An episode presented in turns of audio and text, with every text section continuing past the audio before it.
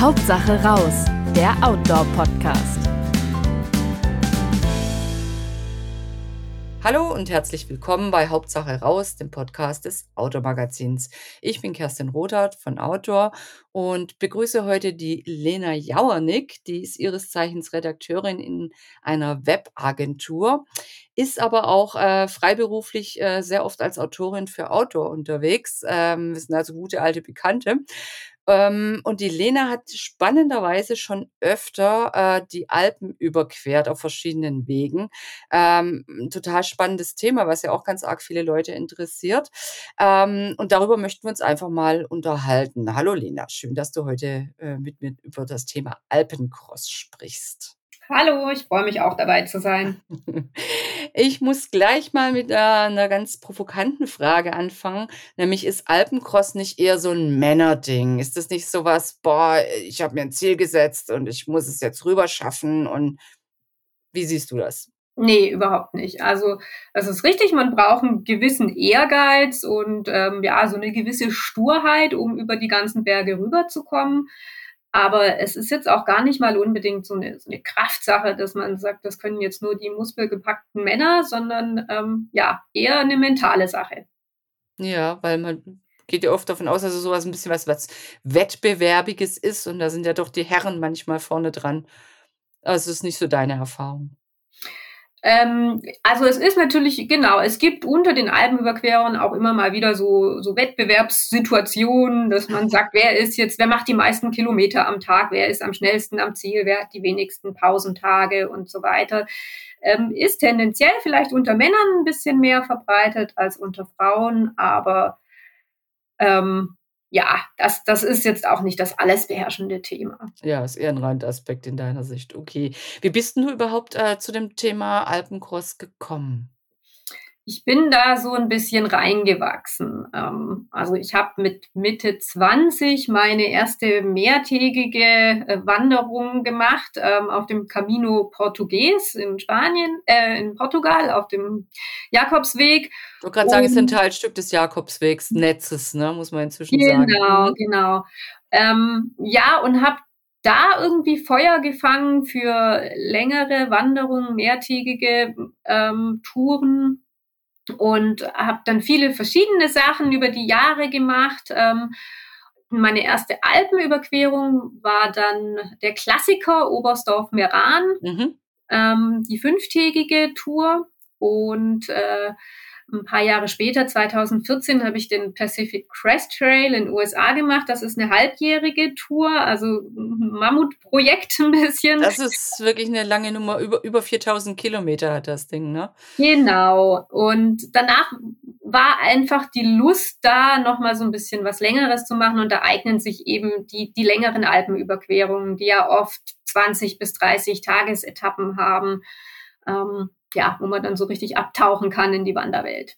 Ja, ja, es gibt, ich weiß gar nicht, korrigiere mich, sieben Via Alpinas, die äh, mehr oder weniger als Alpencross gehandelt werden können, plus noch etliche weitere Wege, ne? Genau, es gibt sehr, sehr viele verschiedene, auch unterschiedlich lange, von fünf Tage wie Oberstdorf-Meran bis zu äh, 121 Etappen ungefähr, glaube ich, ist die längste, die Ost-West-Überquerung, äh, die Via Alpina. Also eine Genau, das ist so den ganzen Alpenbogen entlang eigentlich. Eigentlich ist es, ja, hm, ja, eine Alpenüberquerung kann man fast nicht sagen, eher längs gewandert den ganzen Alpenbogen, ne? dieser ganze lange Riemen. Genau, die meisten Touren gehen eben von Nord nach Süd über die Alpen mhm. und diese 121-tägige, ähm, die geht quer von West nach Ost oder Ost nach West. Und äh, du hast im Vorgespräch verraten, du hast sogar ähm, mit einem Alpenkurs eine Arbeit geschrieben, ne? Genau, ich habe mit Mitte 30 nochmal ein Masterstudium gemacht, Medienwissenschaft, und habe zu der Zeit auch äh, zwei Alpenüberquerungen gemacht, ähm, von München nach Venedig und von Salzburg nach Triest und habe über die Tour Salzburg-Triest meine Masterarbeit dann geschrieben. Das war ein, ein Multimedia-Projekt. Ja, und du hast schon gesagt, das gibt's auch noch im Netz. Ich würde es einfach in den Show Notes verlinken. Gerne. Wenn jemand die Muße hat und ein bisschen noch tiefer in das Thema reinschnuppern will, kann man sich deine Arbeit einfach dazu angucken. Und ich glaube, da kriegt man noch mal ganz viele Details mit. Jetzt hast du schon gesagt, ähm, du hast noch mal zwei gemacht. Wie viele Alpcrosser, Alpencrosse, wie auch immer die korrekte Mehrzahl ist, hast du denn schon bestritten?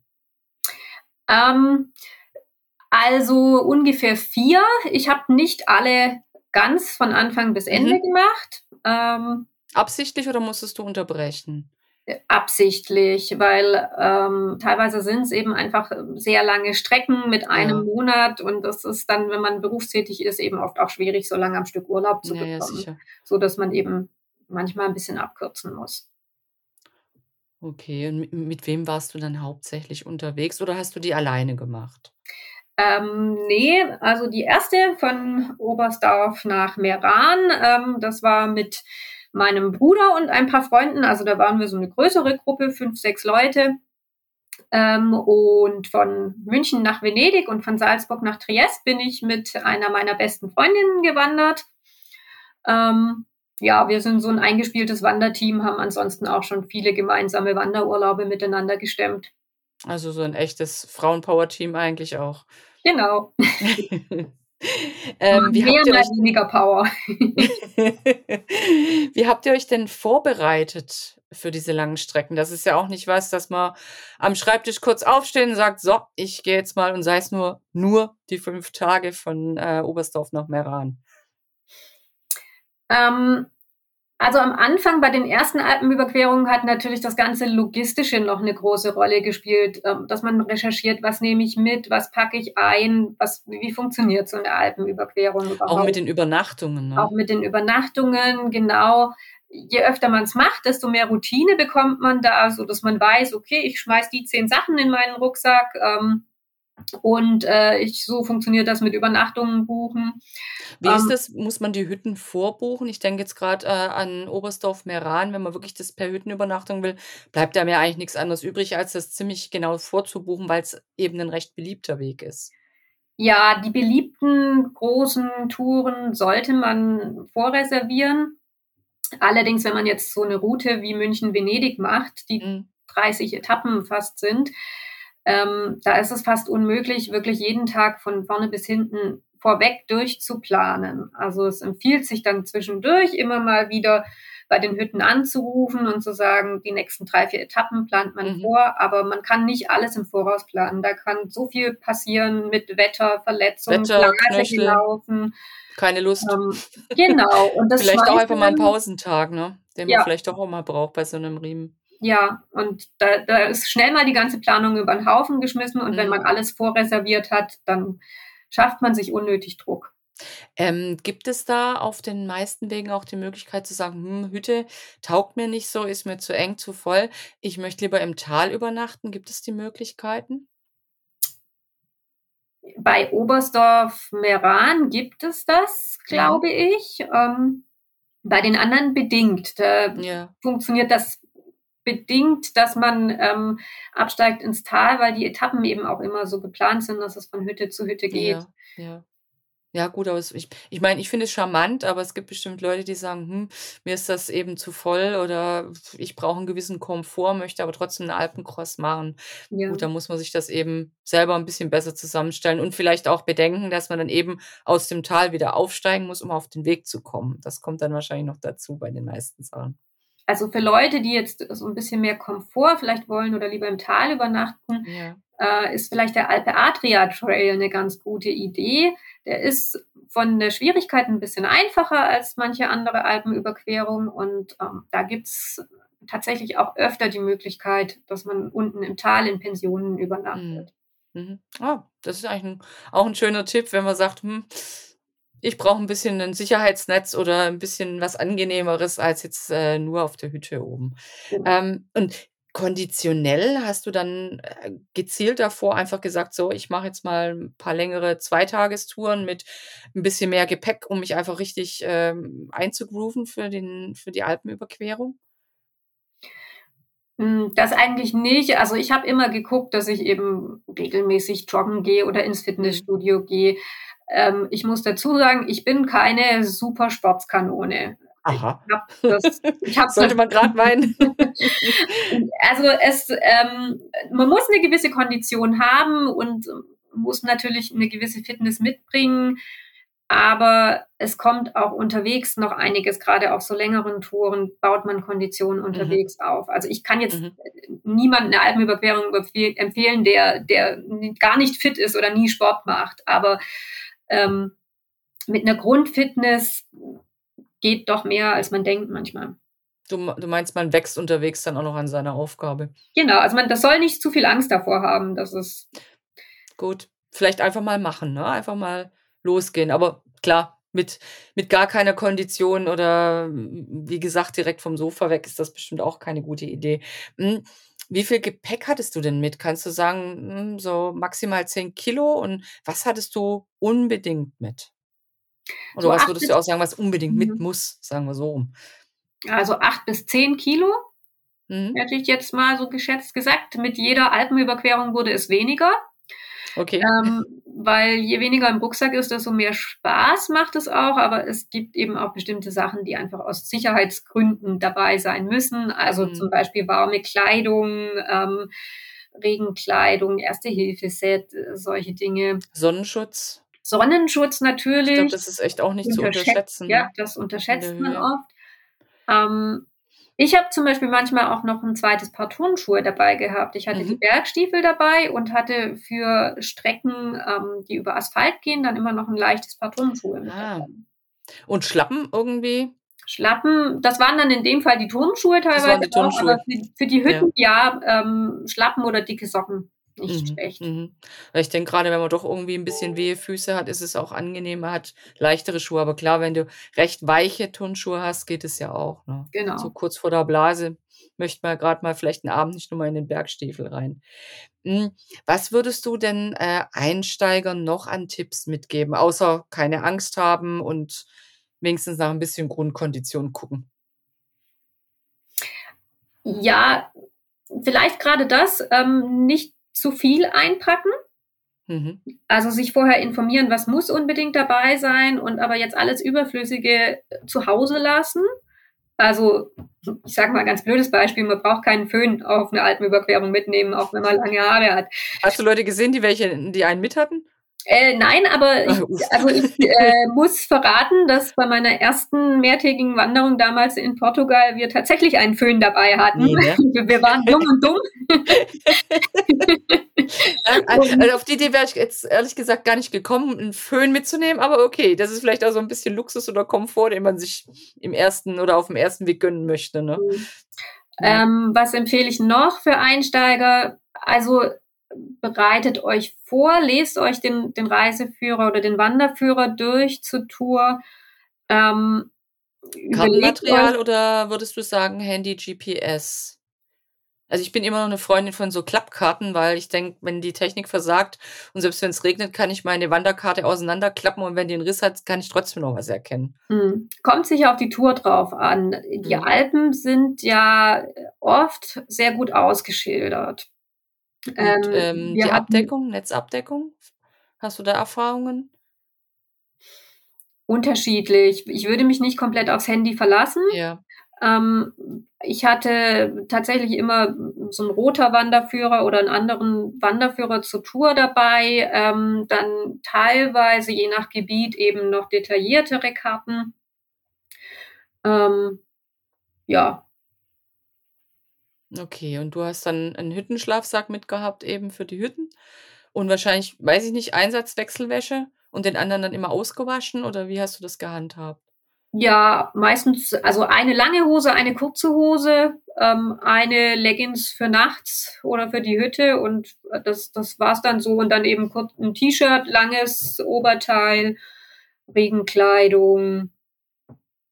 Ja. Okay, also so basic wie möglich, aber vielleicht doch ein zweites Paar Schuhe denken, wegen wehen Füßen. Erste-Hilfe-Set ist natürlich auch eine gute Idee. Wenn man im ähm, DAV ist, ähm, übernachtet man ja auch günstiger auf den Hütten und hat auch so ein bisschen eine Versicherung einfach mit drin. Ne? Das ist wahrscheinlich auch noch so ein Ding, was man ganz gut empfehlen kann. Ist auf jeden Fall zu empfehlen. Ja. Ähm, welchen Weg würdest du den Einsteigern empfehlen? Klar, Oberstdorf-Meran ist schön kurz, aber sage ich mal, da tummeln sich ja auch viele Leute. Gibt's neben diesem absoluten Klassiker noch einen, wo du sagst: „Mensch, Einsteiger, probier doch mal das?“ Ich würde Einsteigern tatsächlich empfehlen, ähm, 'ne kürzere Tour mal zu machen. Oberstdorf-Meran wird, glaube ich, oft unterschätzt. Ich fand Ja. es damals, ähm, schon anspruchsvoll. Von Höhenmetern her oder von Von der den Höhenmetern vom her? Gesamten als als 1. Tour und, ähm, das bei mir ist das sehr lange her. Wie ich gehört habe, ist die Strecke eben inzwischen auch sehr überlaufen. Ähm, ich würde einfach mal anfangen mit 2 Tagen, 3 Tagen 'ne kurze Tour machen, 'ne Rundtour machen und mal gucken, was traut man sich auch selber zu? Hm, was traut man sich konditionell zu, das mal Mhm. auszuprobieren? Ähm, wie wie kommt man auch mit der Höhe zurecht, also mit Mhm. anspruchsvolleren Strecken, das mal einschätzen. Und dann, ähm, als Nächstes 'ne lange Tour vielleicht in Und Anspruch und welche würdest du dann sagen, sollte man angehen, wenn man sagt: „Mensch, ich wollte schon mal 'n Alpencross machen. Jetzt bereite mich vor, ich mache mal 'n paar Mehrtagestouren und dann will ich aber meinen Alpencross haben.“ Also, wenn Schwierig? Es ist es ist schwierig, weil sie alle so unterschiedlich sind. Es ich Ja. ich habe jetzt gar keine Tour, wo ich sagen kann, das ist die perfekte Einsteigertour. Ähm, aber mir fallen so 'n paar andere Kriterien ein. Wenn ich sage: „Okay, mir ist jetzt das Gruppenerlebnis ganz wichtig, dass ich Mhm. unterwegs Leute kennenlerne, ähm, die den gleichen Weg gehen, dass ich so dieses Gemeinschaftsfeeling auch habe“, dann sage Mhm. ich: „Okay, dann geht München-Venedig.“ Das ist so 'n absoluter Klassiker auch, wo ganz viele unterwegs sind, aber nicht zu überfüllt. Ähm, wenn ich's lieber einsam mag oder vielleicht Ja. Strecke, die noch nicht so überlaufen ist, dann versucht mal Salzburg-Triest. Mhm. Da ist noch nicht so diese Gruppendynamik da vielleicht, aber, ähm, ist auch 'n super toller Weg mit mit landschaftlich tollen Abschnitten. Ähm, für alle, die gutes Essen und guten Wein und Käse mögen, sei die Grande Traversata degli Alpi empfohlen in Italien. Mhm, im Piemont hauptsächlich, Genau, ne? im Mhm. Piemont, auch eine ganz tolle Tour. Mhm. Startet interessanterweise ganz knapp in der Schweiz, ne? Und, äh, geht dann eigentlich durchs Piemont nur und Mhm. endet am Meer, was ja auch immer total schön ist. Ja. Aber das machen ja einige von den Alpencrossern.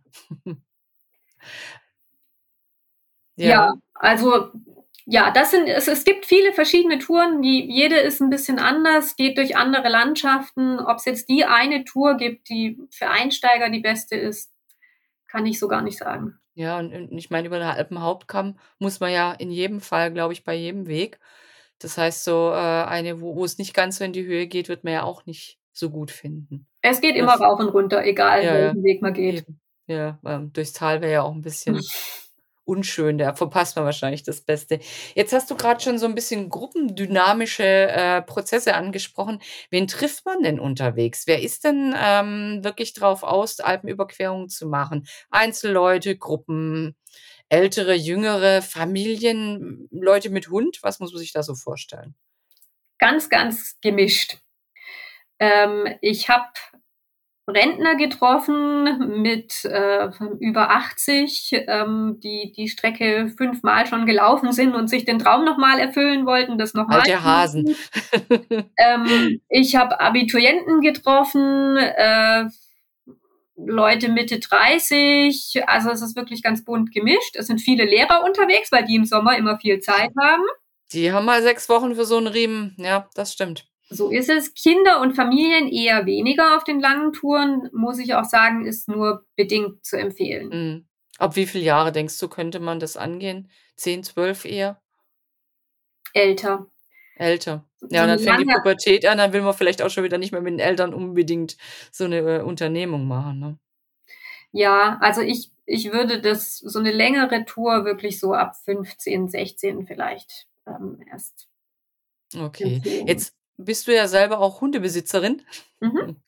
Ähm, kann man mit'm Hund auch so 'n Alpencross angehen oder ist das schwierig? Kann man. Wir haben auch Leute mit Hunden getroffen. Ähm, Allerdings muss der Hund natürlich auch bestimmte Voraussetzungen erfüllen und oder das Hundhalterteam. Also mit einem Mhm. jungen Hund geht das nicht, mit einem bergunerfahrenen Hund würde ich es nicht machen. Ähm, der Hund muss, muss mit aufs Wort hören. Hm? Mit Hütten und Hunden, ist das ein Problem? Kann man den in manche reinnehmen, in manche nicht oder ist das grundsätzlich 'n No-Go? Ist nicht grundsätzlich ein No-Go, aber man sollte immer vorher fragen. Also, Okay. es gibt viele, wo er nicht mit darf, wo man dann Mhm. draußen im Biwak schlafen muss oder im ähm, im Notquartier schlafen muss, im Winterquartier. Bei anderen geht's. Also, ist wirklich ganz unterschiedlich. Okay, also, falls man mit Hund das machen will, noch mal genauer vorbereiten und es wirklich im Vorfeld abchecken, Genau. damit da nix irgendwie komisch ist. Hattest du denn ähm, du bist ja viel mit 'ner mit 'ner Freundin unterwegs gewesen. Hattest du irgendwie auch mal, ähm, komische Erlebnisse, wo du gesagt hast, so, du fühlst dich jetzt grad als Frau jetzt nimmer wohl? Eigentlich nicht, nein. Eher im Gegenteil, dass man viele Erlebnisse hatte, wo Leute einem geholfen haben, einen mitgenommen haben, vielleicht wenn's mal drauf ankam im Tal, ähm, wo man immer wieder überrascht ist, wie gut die Menschen sind. Ah. Ah, das ist ja schön zu hören. Weil manchmal denkt man ja so: „Hm, alleine als Frau unterwegs, vielleicht doch in dieser Männerdomäne Berg oder hm, ja, wenn's in die Höhen geht, ähm, mag ja auch welche geben Frauen geben, die sagen: „Oh, das möchte ich lieber nicht machen oder nur in in in Begleitung, dass ich mich safe fühle.“ Aber das ist ja schön zu hören, dass es, äh, reibungslos funktioniert hat bei dir. Welches ist denn dein Lieblingsweg? Hast du da einen? Nein. Hm. Ähm, ich habe auf jedem Weg, den ich gegangen bin, Lieblingsorte und Lieblingsetappen. Aber Okay. es gibt nicht den einen Weg, von dem ich sage: „Das ist mein absoluter Favorit“, sondern ja, es gibt überall Lieblingsplätze auf jedem Weg. Okay. Was was waren denn deine Highlights so? Kannst du das mal kurz sagen? Oder, ähm, auf jedem Weg, was was das Besondere für dich war, damit man vielleicht, äh, unseren Hörern auch noch mal 'n bisschen Gusto machen kann: „Ach ja, dann möchte ich da auch hin.“ Mhm. Also, Salzburg-Triest zum Beispiel, ähm, da kommt man durch Slowenien. Mhm. Und da war ich vorher einfach noch nie und, ähm, das ist 'ne ganz tolle Landschaft mit teilweise viel viel Stein auch, so, ja, Steinwüste so 'n bisschen, kann man sagen, aber ganz besonders und dann wieder so blühende Täler und, ähm, Flüsse, reißende Flüsse, also tolle Landschaft einfach. Ist das auch noch mal einsamer als jetzt Österreich, ähm, Schweiz, Italien? Hm, nein, kann man nicht sagen. Die Slowenen sind sagen. 'n Bergvolk, die lieben ihre Mhm. Berge und da ist schon auch was los. Ähm dann, äh, ja, Grande Traversata degli Alpi, also im Piemont, ähm, da gibt es ganz schöne abgelegene Täler, ähm, wo es wirklich dann auch einsam ist, wo wenig Mhm. los war. So 'ne wilde, wild-romantische Landschaft. Und trotzdem gutes Essen, hast du Und gesagt, ne? gutes Essen auch, ähm Ist natürlich 'ne schöne Kombi beim Wandern. Ja, so so kleine Bergdörfchen hat man da erlebt, wo, das einfach noch so ursprünglich war. Mhm. Also, das hat mich sehr beeindruckt. Hm. München, Venedig. Gab's viele schöne. Fällt mir jetzt spontan gar nichts mehr keins keins, was ich rausgreifen kann, dann ja. Ja, ja. Also, auch rundum zu empfehlen. Mhm. Hast du auch mal 'n 'n 'n Teil von diesem Ost-West oder West-Ost äh, Weg angegangen? Ne, den habe ich noch nicht gemacht. Wenn ich irgendwann mal ganz viel Zeit habe, dann steht der auch noch auf der Liste, aber ich glaube, das dauert noch etwas bis dahin. In der Rente dann. Ja, dann guck, dass du fit bleibst. Ja, das ist vielleicht auch was, was man wirklich eher etappenweise auch wieder angeht. Ähm jetzt würde es mich noch interessieren, gibt's, ähm gibt's die Chance, das auch so 'n bisschen außerhalb der Hauptzeit zu machen oder also, nicht im im im Sommer, sondern so Frühling, Herbst?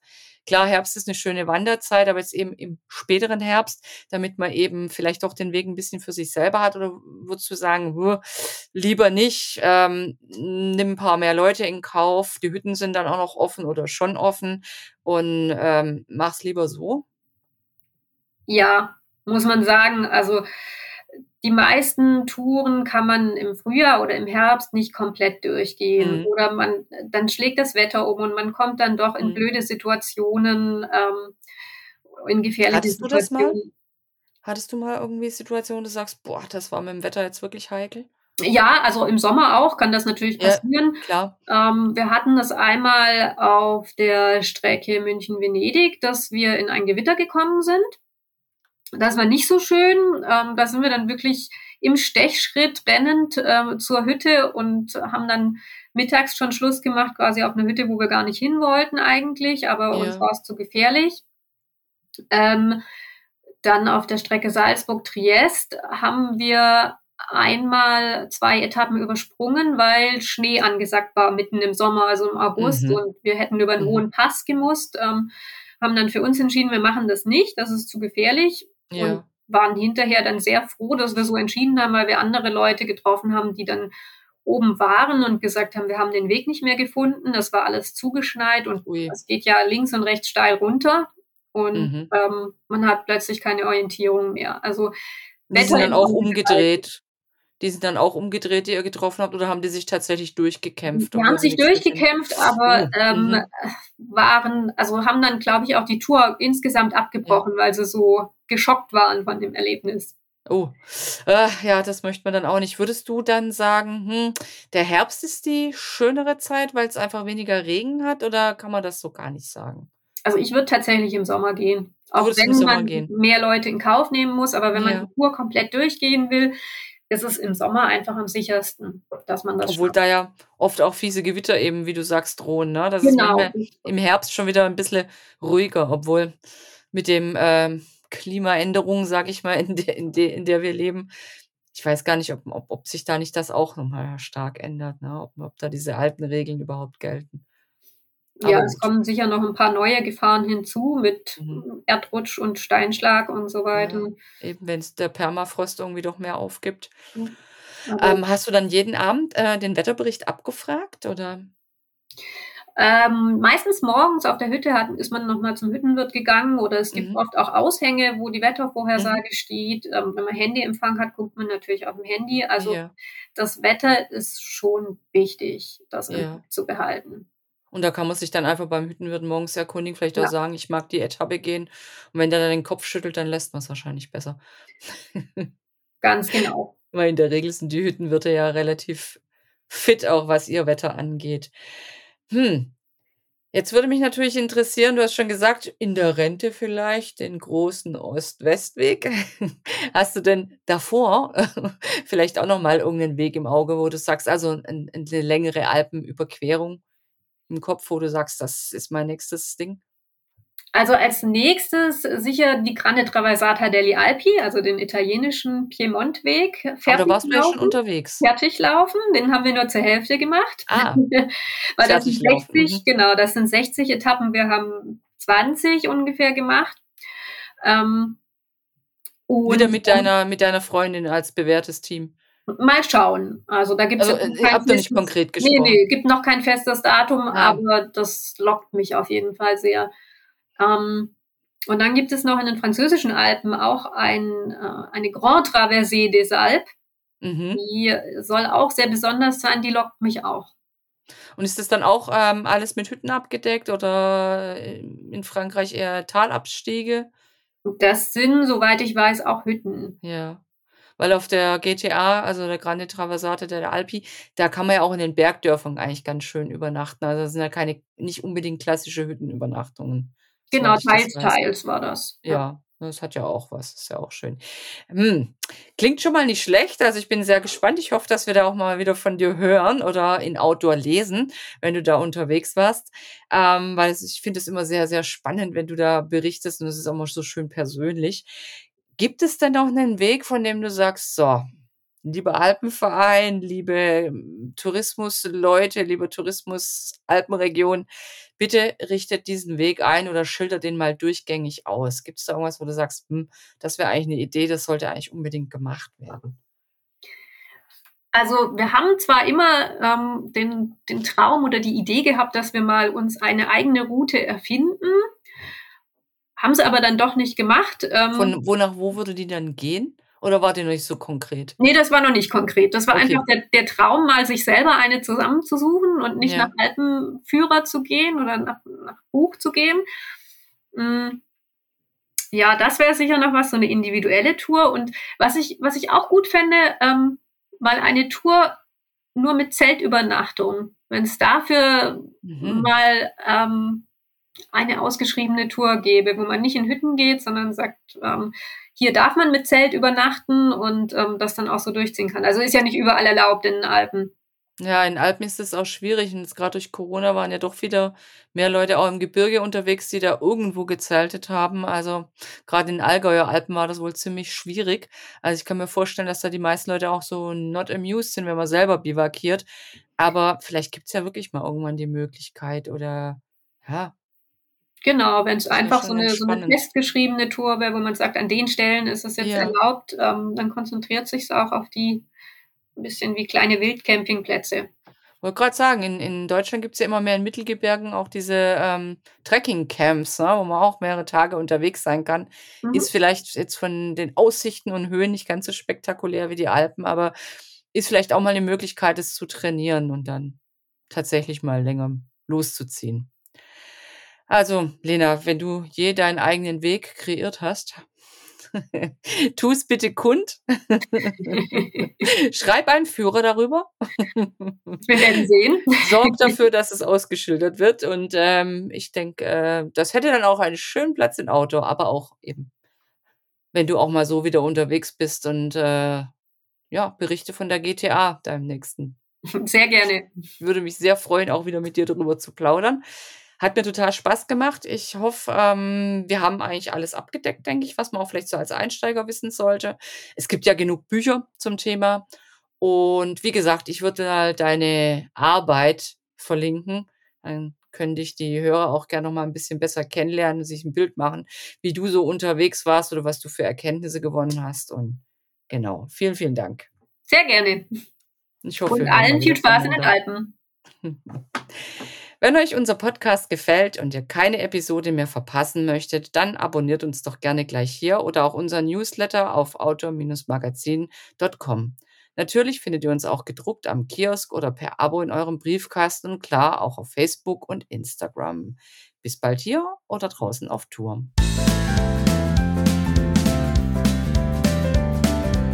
Hauptsache raus, der Outdoor-Podcast.